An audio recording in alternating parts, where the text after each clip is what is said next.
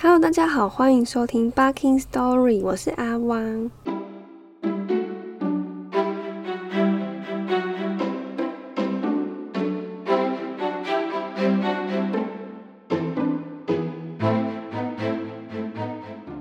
这一集我们的故事线会聚焦在可爱的一零三六八三号身上。那让我们来看看，在交尾庆典还有五十六号他一个人努力的逃出掠食者口中的时候，一零三六八三号都经历了什么吧？在五十六号排队前往交配的路上，一零三六八三号也来到了探险队员的休息室。他本来是打算只身前往东方的白蚁窝继续侦查，但这个时候有人邀请他加入了新的屠龙计划。号称是屠龙，其实是有人在努比努比冈附近发现了蜥蜴的踪迹。努比努比冈是整个联邦中最大的蚜虫畜牧场，总计有九百多万只蚜虫啊！只要出现一只蜥蜴类的动物，整个畜牧业就会受到严重的损害。因此呢，有人发起了这次的屠龙计划，想要将蜥蜴赶尽杀绝。而一零三六八三号之所以会考虑这个计划，是因为努比努比冈恰好就位在整个联邦的最东侧，也就是位在贝洛冈与白蚁窝的正中间。一零三六八三号盘算着，打算先加入探险队，和探险队一起出发。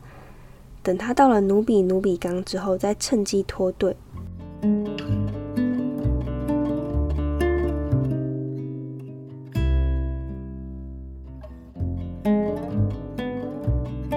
周围的探险队员都细心的做了充足的准备。他们不止在腹部灌满了乙酸，还储备了高热量的糖分，而且他们还一个劲儿的往身上涂抹瓜牛粘液，想着既可御寒又可以防止毒菌的感染。当然，这个知识是他们打完立春花战役之后才有的。大伙还兴奋的讨论这次的猎杀行动，有人拿蜥蜴与青蛙和蝾螈相比。有位老将宣称，蜥蜴的尾巴断了之后还会再长出来，但大家都嗤之以鼻，没有人相信他。一零三六八三号倒是听得胆战心惊，他在心里暗暗决定，一有机会就要溜走。毕竟，从整个族群的存亡比较起来，调查白蚁的秘密武器，比起高难度的狩猎行动来说，还是重要多了。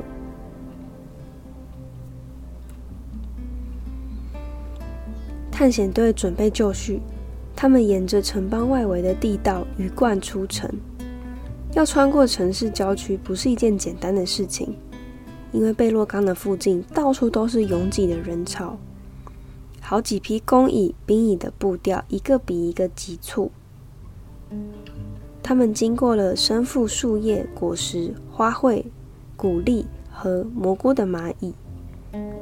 还有一些人扛着树枝、碎石头等建材，有的人拖着各种碎肉块和各式各样五味杂陈的不知名动物的身体。终于，他们慢慢的远离了市区，交通也越变越顺畅。很快的，城邦已经被他们远远的抛在身后，连气味也渐渐闻不到了。他们就这样继续走着，途中遇上了另一组探险队，只不过他们看起来惨得不像样，没有一个人是完整的。整支队伍剩下零星的人马，大家都肢体不全，有一些剩下一只脚，凄惨的拖着身体前进；其他断了触角的、肚破长流的，也都没有比较好。一零三六八三号，自从立春花战役之后，还没有看过受了这么重伤的兵蚁。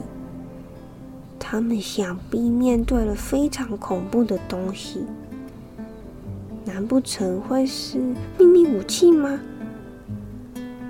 一零三六八三号忍不住想和其中一只嘴巴裂开的兵蚁交谈，可是对方的惨状着实把他吓得不轻。天哪，真可怕！他的眼睛被挖空了，头部从嘴巴到关节处整个被劈开。一零三六八三号不打扰对方蹒跚的步伐，只好渐渐的让他远去。可是很快的，他就看到对方不知倒地，再也没有起来过。但是即便是这样，那个兵蚁也奋力的扭动着身躯，爬到路边，不想让自己的身体阻碍了其他人的通行。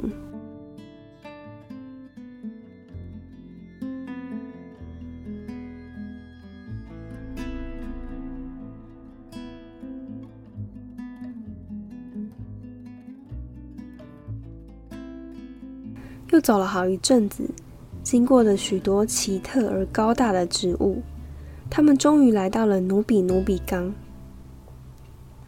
努比努比冈全程都从事畜牧业，他们在很久以前便和蚜虫达成协议，由蚜虫提供蜜露给蚂蚁，而蚂蚁呢则负责保护它们的安全。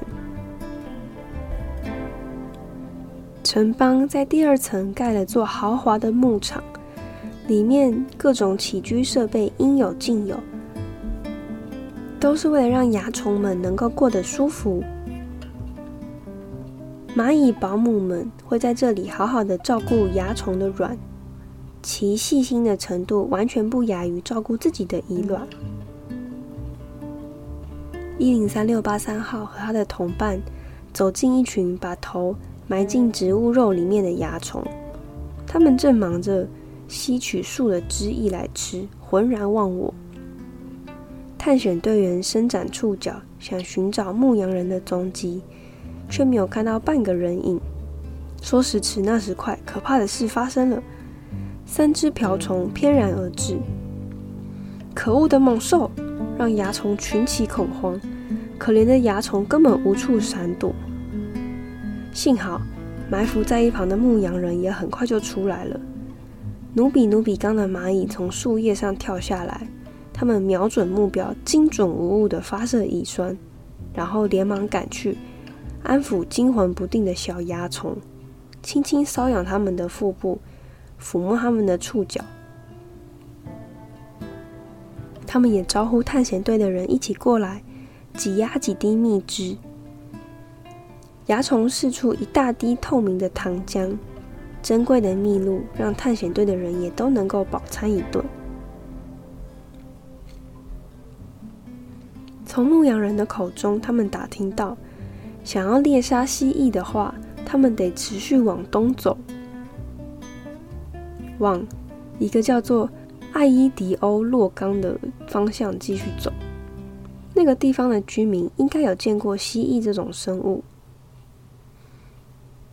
艾伊迪欧洛冈其实是一个岗哨站，它没有完整的蚂蚁聚落生态，只能算是一个迷你蚁窝。秋冬时节没有人，春夏季才有。这里的蚂蚁过着原始的生活，没有蚁后，没有工蚁和兵蚁，每个人都要兼具各种角色。探险队浩浩荡荡的来到了艾伊迪欧洛岗哨。一零三六八三号仔细的检视着这个由一座谷仓和一个主要大厅所形成的岗哨站。谷仓里堆满了丰厚的成果，显然这里的居民还将一张张剥下的五颜六色的动物皮展示在大厅。有一个本地人前来碰碰了一零三六八三号的触角，向他介绍说。这些都是我们蚂蚁运用机制猎杀回来的漂亮生物哦。我们还在尸体上面涂了一层乙酸，防止腐坏。各式各样、色泽不一的蝴蝶和大型昆虫，成行罗列的展示着，却独独缺少了最著名的生物——白蚁蚁后。一零三六八三号忍不住问：“我我听说。”白蚁的巢穴就在你们附近，你们有起过冲突吗？嗯，白蚁吗？那个人抬起触角，嘴巴停止咀嚼，除了惊叹一声“白蚁”之外，接下来就是沉重的静默。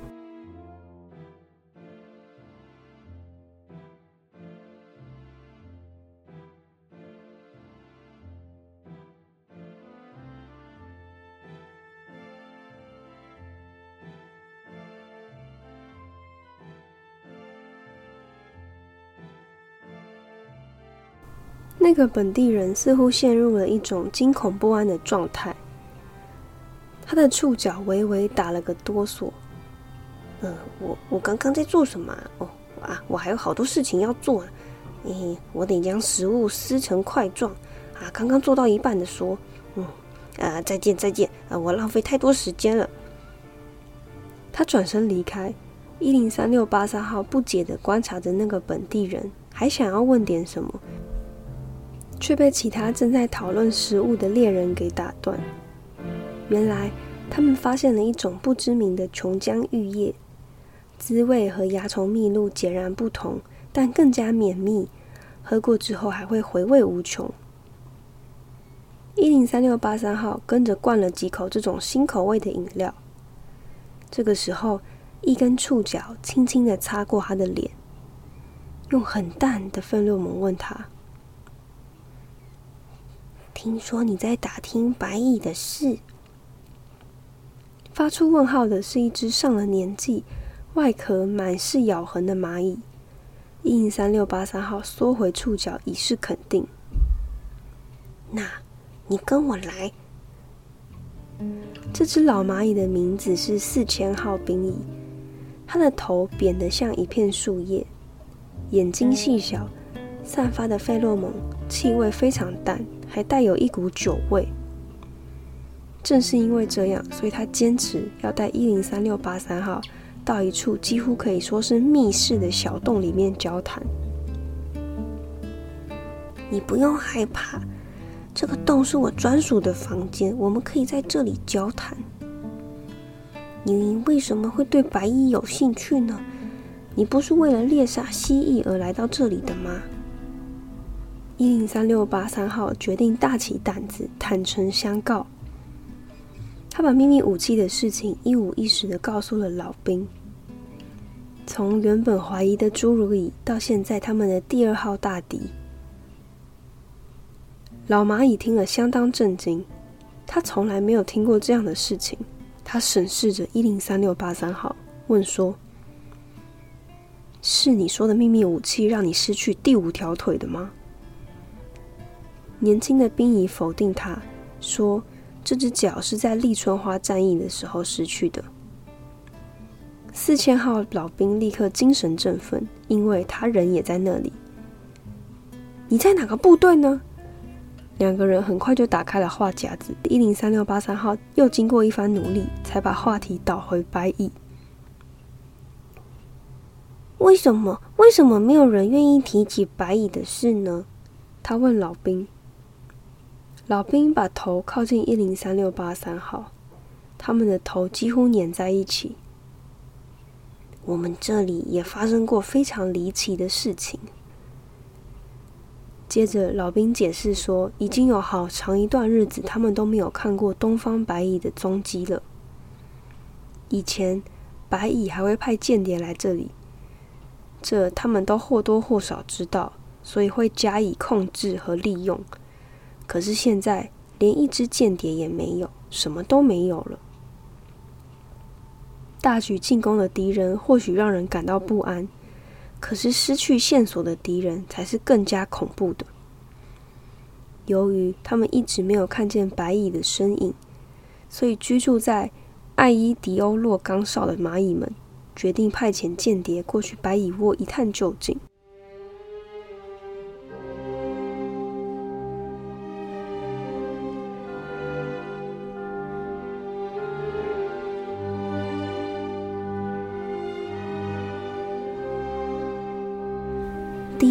探险队员出发，音讯全无。第二组接着出发，还是音讯全无。他们不止没有带回消息，而是根本没有人回来。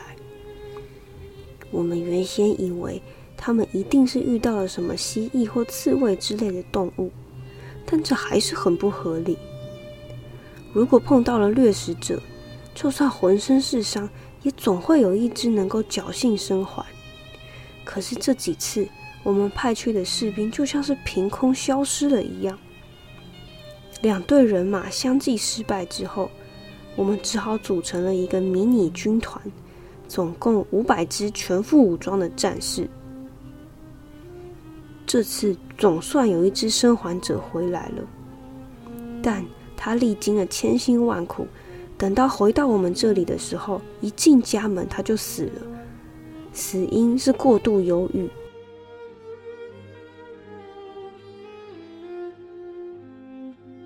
我们检查过他的尸体，没有任何外伤，也没有打斗过的痕迹，就像是死神突然就降临了一般。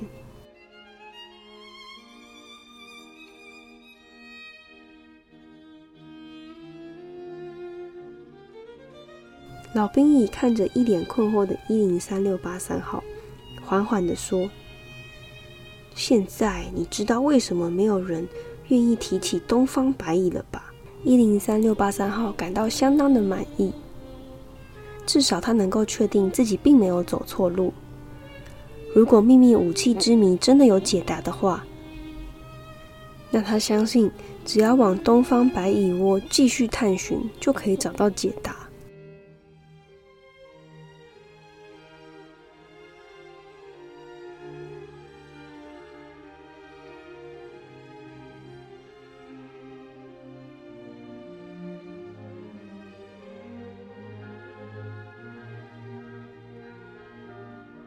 的，今天的故事就说到这边结束喽。那在这里回应一个听众的留言，呃，是我们的外星狗留的。外星狗说，他强烈的怀疑一零三六八三号就是大间谍这样子。那他的观点是，呃，一零三六八三号找到的三十只兵蚁居然那么容易就全部死亡了，所以他怀疑一零三六八三号有可能是坏人。好，那故事到这边，嗯，也许应该应该很明显吧，就是不是哦。但是感谢外星狗的留言，真是非常有想象力，很谢谢你热情的互动。好，那今天故事就说到这边。如果你喜欢我的节目，请帮我在评分的栏位留下你的五星好评，也可以留言对你喜欢的角色说话哦。谢谢大家的收听，我们下一集见，拜拜。